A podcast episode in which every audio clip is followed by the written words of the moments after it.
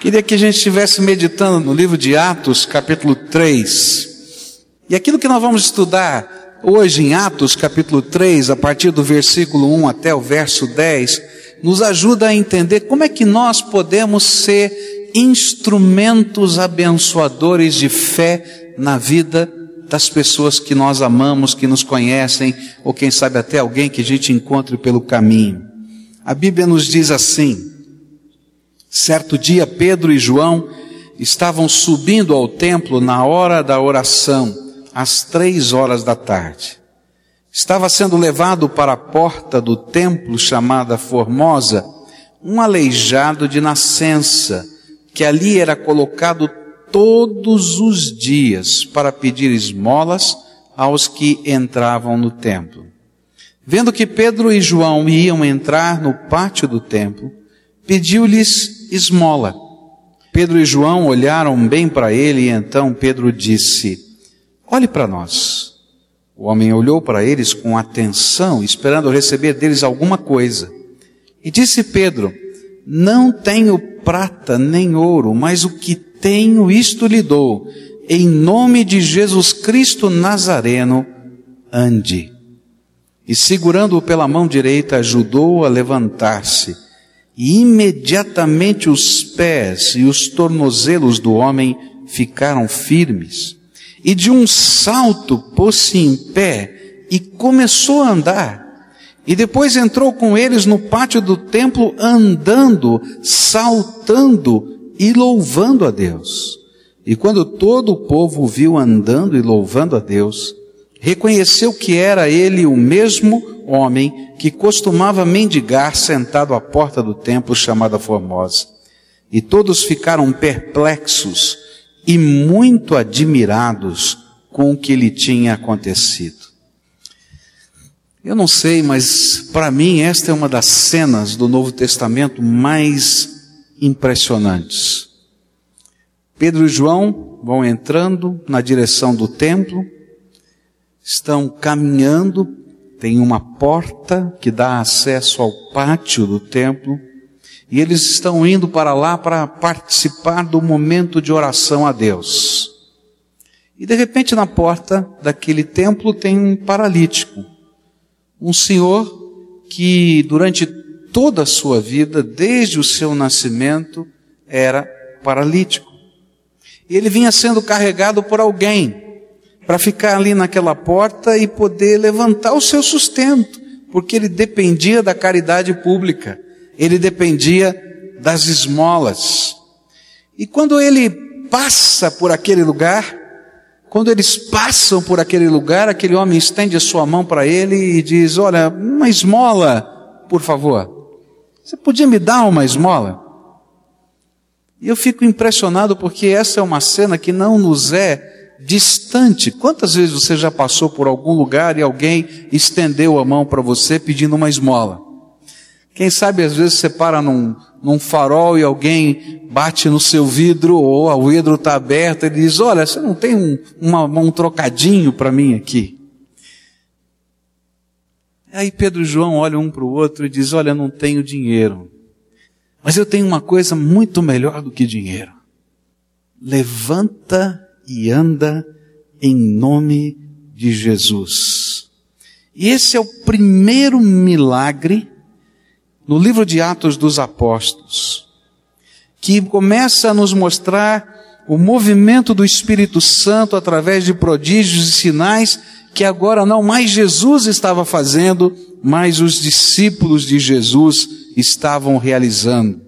Esse milagre abriu a porta e a Bíblia vai dizer em Atos 2:43 que eram muitos os prodígios e sinais que estavam sendo feitos pelos apóstolos. Mas nesta cena há uma lição de fé. E o nosso propósito hoje é olhar para essa lição de fé e tentarmos aprender com ela como nós podemos dividir a nossa fé com outras pessoas. A primeira lição que eu aprendo aqui nesse texto vem desta expressão: não tenho prata nem ouro, mas o que tenho te dou. O que tenho te dou. E a pergunta que está aqui na minha mente, na minha alma é, o que que Pedro tinha a oferecer? O que que Pedro tinha a repartir? Quando eu estudo a palavra de Deus, eu descubro que Pedro não tinha poder para repartir. Às vezes a gente diz, não, ele estava cheio do poder do Espírito e o que ele tinha para repartir era poder. Mas na verdade não era. Olha só o que a Bíblia diz no verso 12. Vendo isso, Pedro lhes disse, israelitas, por que isto os surpreende? Porque vocês estão olhando para nós como se tivéssemos feito esse homem andar por nosso próprio poder ou piedade. E no versículo 12, Pedro está dizendo, eu não tenho poder para dividir. Algumas pessoas que imaginam que tem poder que sai da mão de um homem espiritual e aquele poder vem como um raio e desce na cabeça porque está fluindo dele. Queridos, nós não temos poder para dividir. Nós somos de carne e osso, nós somos homens, pecadores que dependemos da graça de Deus. Você não tem poder para dividir. Pedro não tinha poder para dividir. É isso que a Bíblia ensina. Mas então o que, que ele tinha para dividir? Sabe o que é que Pedro tinha para dividir? A sua fé em Jesus Cristo. O que eu tenho, te dou. Eu creio em alguém que é poderoso para fazer muito mais abundantemente além daquilo que pedimos ou pensamos. É isso que Pedro estava falando. Olha, eu creio que Jesus é poderoso. E naquela hora, ele estava entregando ao coxo o que de mais precioso ele próprio, Pedro, possuía, a sua fé. Uma fé construída nessa relação íntima com Jesus, uma fé baseada nas promessas do seu Senhor, uma fé que não tinha medo que o Senhor pudesse falhar ou faltar, uma fé sólida. O que tenho, te dou. É interessante que os historiadores nos contam que o Papa Urbano IV, mostrou a Tomás de Aquino grande quantidade de dinheiro que tinha em cima de uma mesa. Ele disse: Veja, Tomás, não posso dizer como Pedro, não tenho prata nem ouro. E aí Tomás de Aquino respondeu: Tampouco podes dizer a um coxo, levanta e anda em nome de Jesus que talvez entristeça o nosso Senhor é que muitos de nós hoje estamos invertendo totalmente os valores que estão propostos aqui. Nós estamos dizendo, graças a Deus eu tenho prata e ouro. Mas às vezes nós não temos o mais valioso e o mais impressionante para dividir. E nós não estamos dizendo que nós temos a nossa fé firmada em um Jesus vivo, poderoso e que continua operando maravilhas no meio da sua igreja. Alguns de nós imaginamos, como um escritor cristão chamado William Barclay, que nos tempos modernos Jesus só faz milagres através do viés da ciência que essa é a única maneira de Jesus fazer milagres. Eu quero dizer para você que eu creio num Deus Todo-Poderoso que continua fazendo milagres hoje. Que ora ele usa a ciência e ora ele usa simplesmente a sua glória. Eu não tenho poder, você não tem poder, mas aquilo que Deus nos deu e que nos abençoou, esse é o grande presente que nós precisamos dividir. O mundo hoje precisa de gente que tenha coragem de crer em Jesus, de orar no nome de Jesus, de pela fé anunciar aos homens que há esperança e que em suas horas de oração possam levar outros a experimentarem o poder maravilhoso do nosso Senhor. Há um Deus vivo, atuando, fazendo milagres agindo de maneira tão tremenda. Ah, queridos, como Deus é bom. Os milagres, eles não são o mais importante, porque esse homem que um dia levantou pelo poder de Deus, morreu. Ele não está vivo até hoje. Ele morreu. Eu poderia dizer para você que uma cura cessa quando o nosso corpo morre. Se não cessar antes, porque o nosso corpo entrará em falência para que morramos.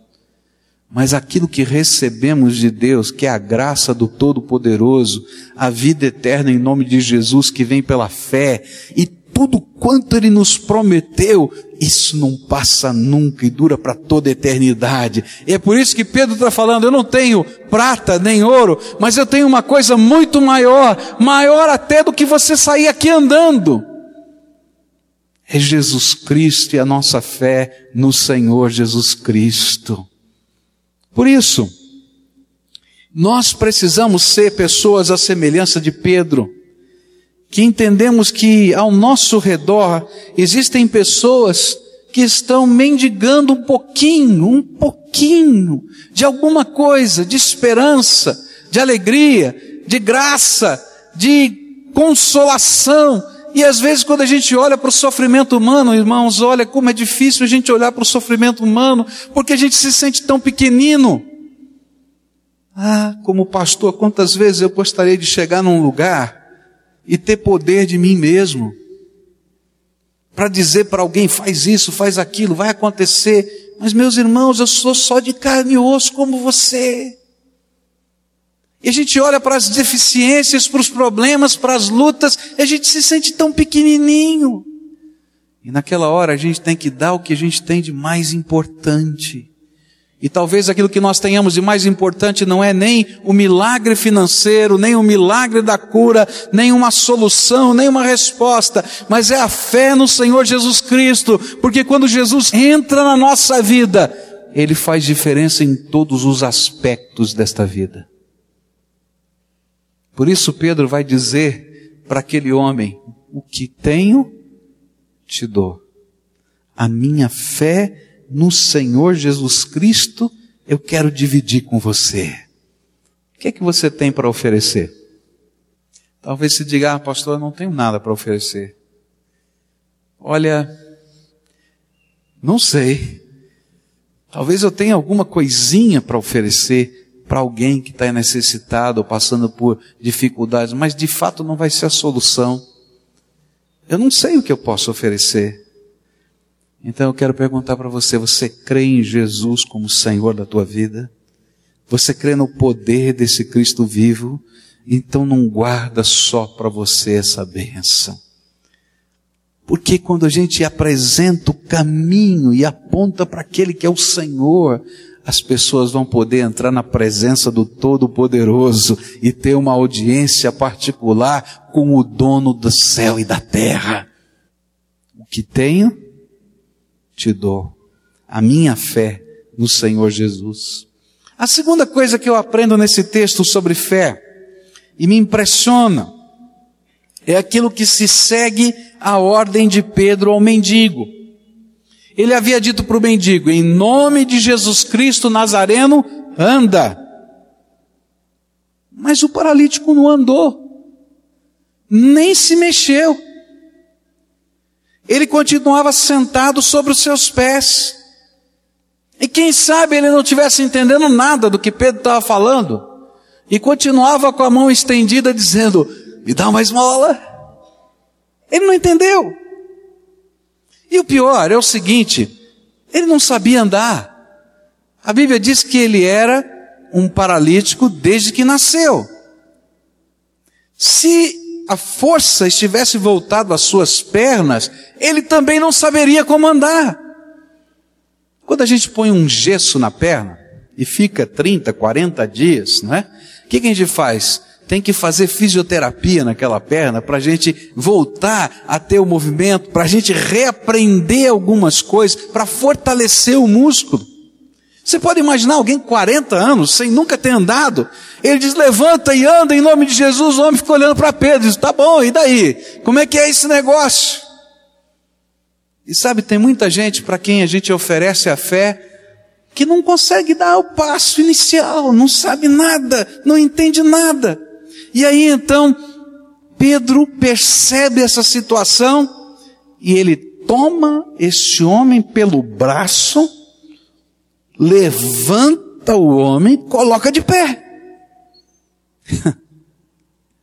Levanta e anda em nome de Jesus. Toma aqui! E aí sabe o que acontece?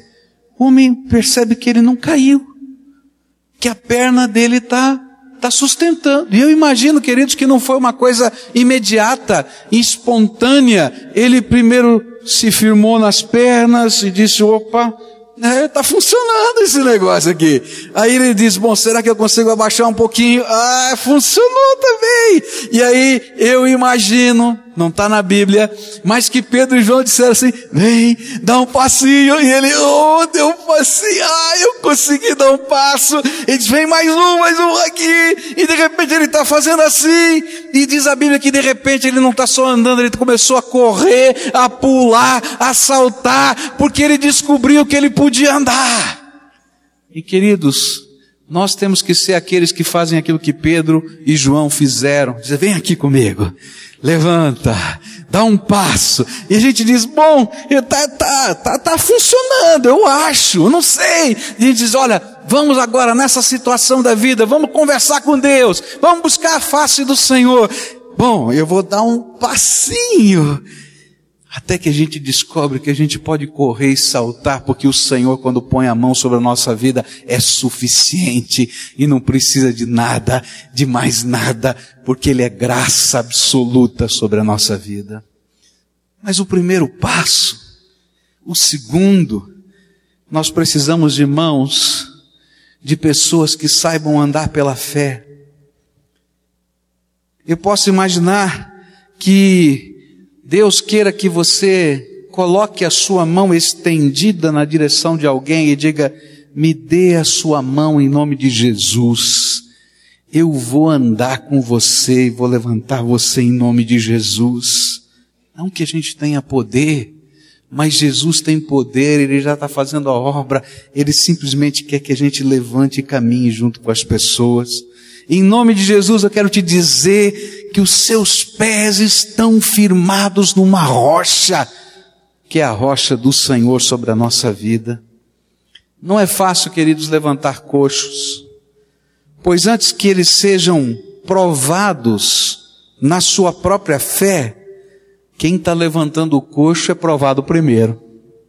Sabe, antes que a fé do coxo seja provada, testada, a minha fé e a sua fé é testada primeiro.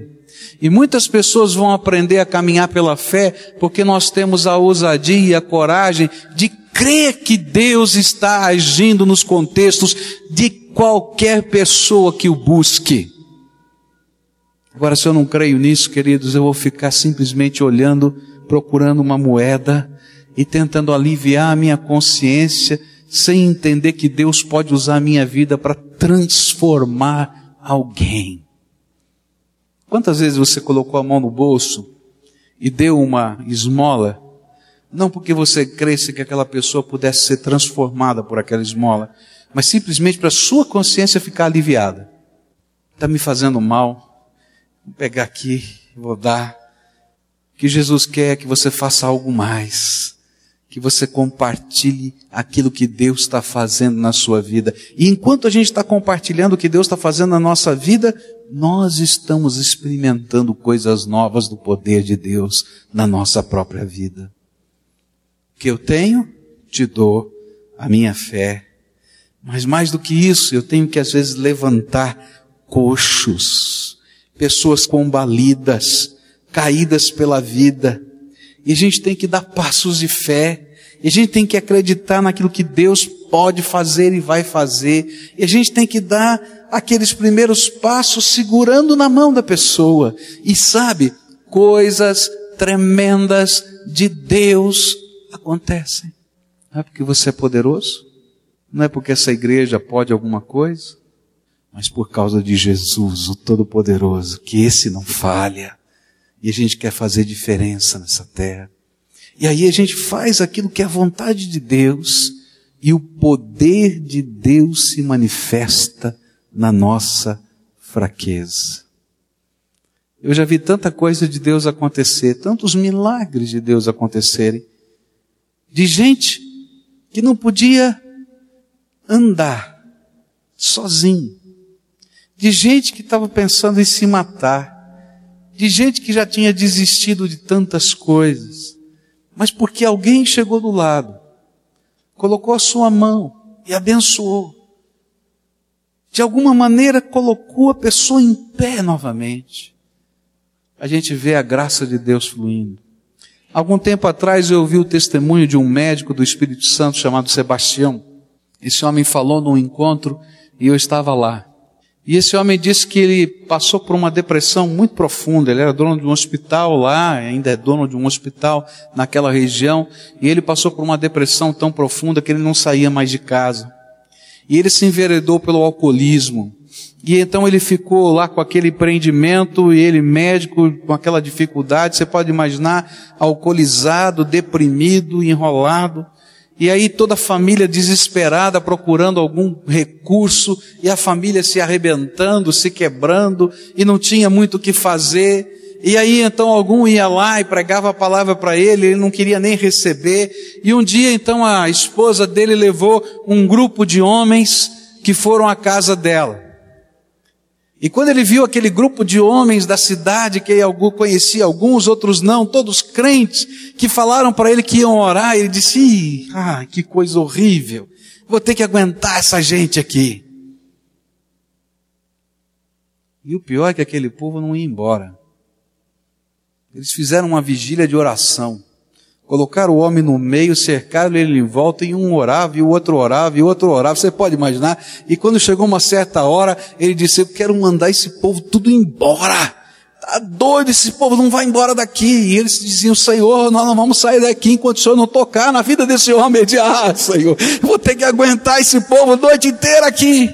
E aí eles iam chegando mais perto e apertavam ele, abraçava e dizia, tá louco esse monte de homem aqui na minha volta. Mas no meio daquela madrugada, algo de, de estranho, diferente aconteceu. Ele não sabe explicar o que aconteceu, ele não sabe explicar o que houve, mas ele sabe que Jesus de alguma maneira começou a trabalhar o seu coração, e ele começou a entrar num choro compulsivo, e ele começou a chorar na presença de Deus, e a graça de Deus foi lavando a sua alma, e ele pôde sentir o perdão dos seus pecados. Aqueles homens só estavam orando do lado dele, mais nada, só isso. E ele disse: daquele dia em diante, eu me levantei e eu fui curado, e eu fui transformado, e eu fui liberto do álcool, e eu comecei a buscar esse Jesus que toca a nossa vida. Aquele homem não tinha nem capacidade para entender, sua depressão estava tão forte que ele não conseguia entender. E chegou um grupo de pessoas que foram lá, como Pedro, para dizer: eu não tenho prata nem ouro, eu não tenho remédio, eu não tenho nada, mas o que eu tenho eu te dou. Eu creio num Jesus que pode tocar a tua vida. Você crê no Jesus que toca a nossa vida? Então reparte essa bênção com outros. Há um Deus todo-poderoso agindo. O que eu tenho eu te dou. Fé no Senhor Jesus.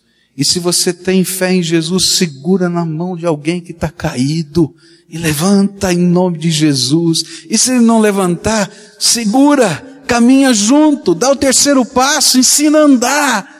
Porque Deus nos usa como instrumentos da sua graça. E é isso que a gente está aprendendo. Para que subir a montanha da fé? Só para contemplar as belezas? Não. Para ser uma bênção nessa terra.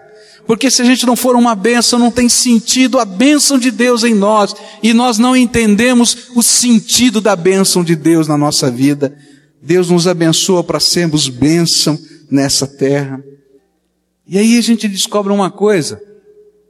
Esta fé colocada em prática, esta fé experimentada dentro do nosso coração no poder de Deus, nos leva a experimentar o verdadeiro louvor. E o nosso louvor se torna testemunho da glória de Deus nessa terra. E esse é um louvor que não é contido por causa da nossa alegria, por causa da nossa gratidão, por causa daquilo que representa ser desafiado por Deus a viver pela fé. E aí, quando a gente vai caminhando por essa vida, a gente deixa as marcas da graça de Deus por onde a gente passa. E as pessoas são tocadas pelo poder do Espírito Santo de Deus. E cada um se torna um testemunho. Eu acho uma coisa tão tremenda, meus irmãos, é saber que cada pessoa tem uma história que não é igual, que é totalmente diferente um do outro, que vem de background, de cultura, de jeito de ser, de família totalmente diferente. E se, meus irmãos, a gente começasse a ouvir os testemunhos do que Deus tem feito, nós choraríamos aqui por ver tantos milagres de Deus. Porque o Deus vivo está aqui agindo na nossa vida. E quando a gente vê alguém louvando a Deus com essa expressão verdadeira e santa da sinceridade da alma, esse testemunho nos impele a crer nesse Deus, a caminhar com esse Senhor e a adorá-lo de todo o nosso coração. Por isso eu queria dizer para você nessa noite que a verdadeira fé nos leva a agir. A verdadeira fé não pode ser guardada no guarda-roupa, nem na gaveta da nossa casa. Se essa fé está dentro do nosso coração, ela precisa ser repartida com outros. E aí a gente vai e diz: O que eu tenho eu te dou, a minha fé no Senhor Jesus. E se você está repartindo a tua fé, e está vendo coisas de Deus acontecer e vê alguém que já sentiu o toque de Deus, mas está lá sentadinho no seu canto, segura pelo braço, coloca em pé e ajuda a andar, porque ele não sabe andar. Alguém tem que ajudar. E isso tem tantas conotações e significados diferentes de acordo com aquilo que Deus está colocando na tua vida. Tem alguém que Jesus já usou você para abençoar segura pelo braço e diz: Agora vamos andar juntos em nome de Jesus. E quando aquela pessoa descobrir que ela está andando no poder de Deus, ela vai começar a adorar o Senhor. E esse é tempo da gente celebrar juntos esta adoração e louvor. Não fica olhando só de cima da montanha a paisagem. Desce a montanha para ser uma benção.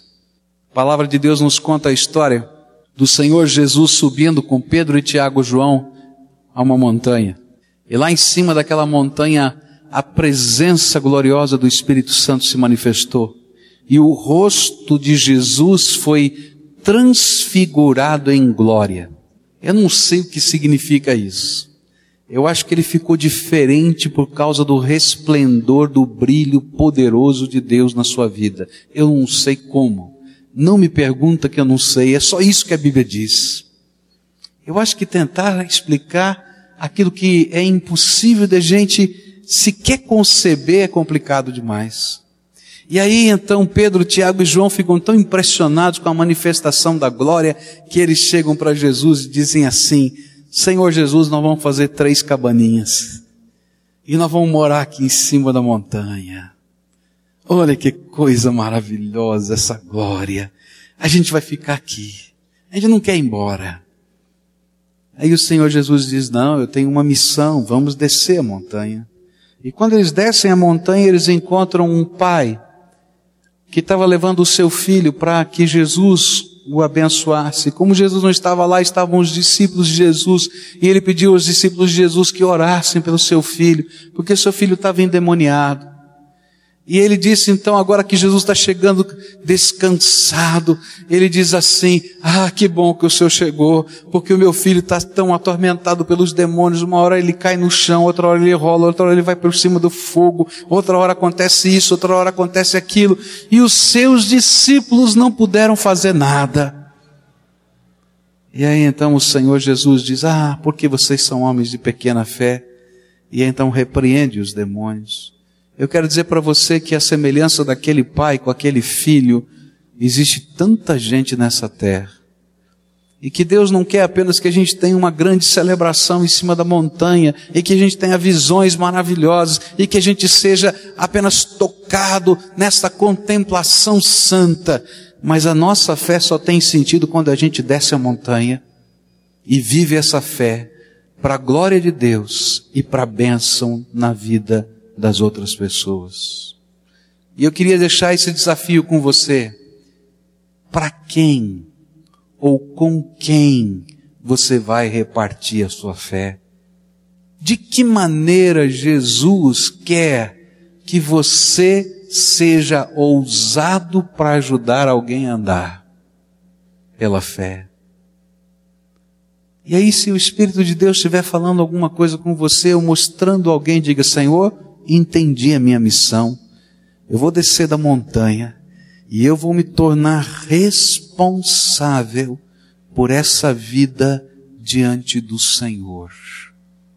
E essa é uma coisa tão tremenda, queridos, quando a gente olha para cima e diz: Senhor, eu vou me tornar responsável. Eu sou o filho mais velho na minha casa. E o filho mais velho tem algumas é, peculiaridades. Né? Uma delas é ouvir essa frase o tempo todo dos seus pais: Cuide do seu irmão. Você já ouviu essa frase? Cuide do seu irmão, cuide da sua irmã, né? E eu ficava com uma raiva dessa frase. Eu não sei você, mas eu ficava. Poxa, tem que cuidar todo o tempo. Tá? Até o dia em que houve um acidente com meu irmão.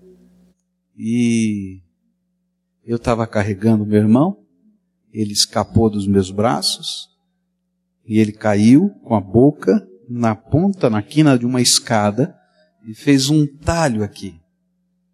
Teve que levar pontos e ficou uma cicatriz, bem aqui no rosto. E cada vez que eu olhava para a cicatriz do meu irmão, eu chorava. Porque eu não tinha cuidado do meu irmão.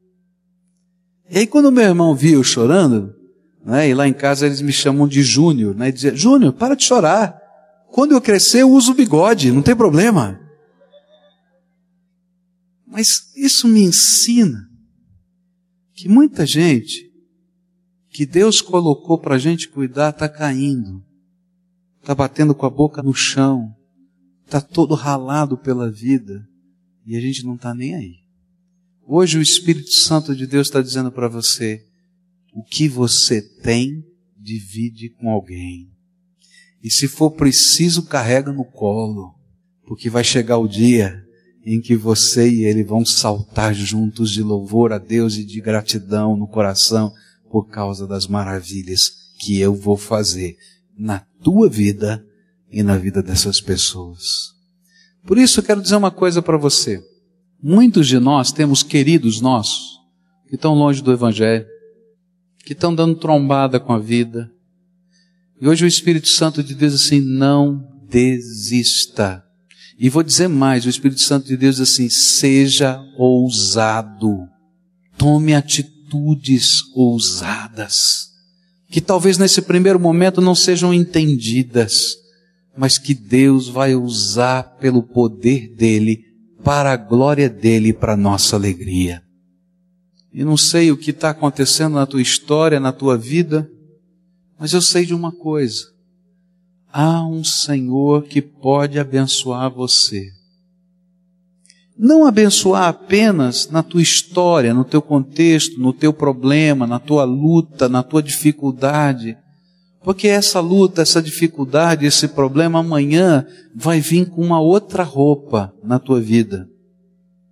Vai vir de outro jeito, porque a vida é assim, queridos. Não tem outro jeito. Enquanto Deus não nos levar para a sua glória, a vida será assim. Mas o que eu tenho, eu queria dar para você.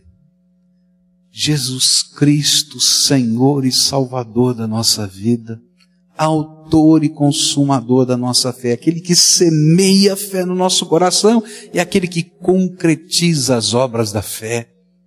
E eu queria muito nessa noite orar junto com você para que Jesus entrasse no seu coração, para que Ele fosse o Senhor da tua vida, para que Ele pudesse tocar as coisas que estão acontecendo lá no teu contexto, mas que Ele pudesse te ensinar a andar com Ele todos os dias. Quem sabe saltando e pulando para compartilhar as coisas que Deus está fazendo na tua história. E eu quero orar por você agora.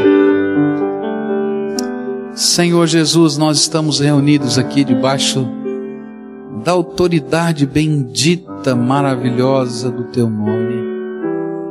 E eu quero te pedir, Senhor Jesus, abençoa esses teus filhos. Eles vieram aqui dizer: Senhor, eu não entendo muito bem o que significa andar pela fé. Eu não consigo conceber algumas coisas que foram ditas aqui. Eu não sei como aplicar na prática estas verdades Mas eu quero te pedir, Senhor Jesus, abençoa esses teus filhos e seja o professor particular deles, o salvador das suas almas, o mestre, aquele que sustenta, Senhor. Tu dissestes: Eu sou o caminho, a verdade e a vida, e ninguém vem ao Pai senão por mim. Seja tu, Jesus, o caminho, o único caminho deles. Seja tu, Senhor Jesus, a revelação plena da verdade.